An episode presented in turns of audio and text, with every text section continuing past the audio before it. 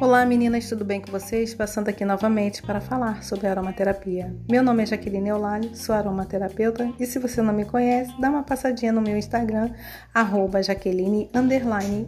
para conhecer um pouquinho mais.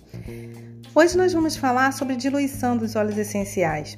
Os óleos essenciais, eles são produtos altamente concentrados e para um uso seguro é necessário que se faça a diluição. Se você for utilizar um óleo essencial na sua pele, você precisa fazer a diluição desse óleo em uma base carreadora.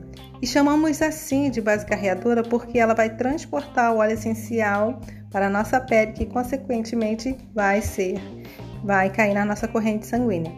Então, um óleo essencial, antes de ser passado na pele, precisa ser diluído. Apenas dois óleos essenciais, segundo os produtores, podem ser utilizados sem a diluição que é a lavanda e o melaleuca. Quantas demais devem ser sempre diluídos em bases carreadoras.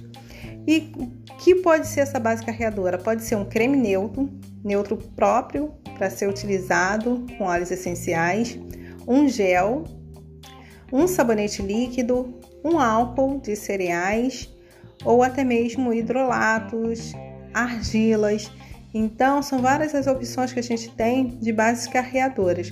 Lembrando que em sua composição elas não podem ter derivados de petróleo, não deve ter petrolato nem óleo mineral, porque esse tipo de substância sintética impede que os óleos essenciais entrem na nossa corrente sanguínea e aí você perde o efeito, perde as propriedades dos óleos essenciais.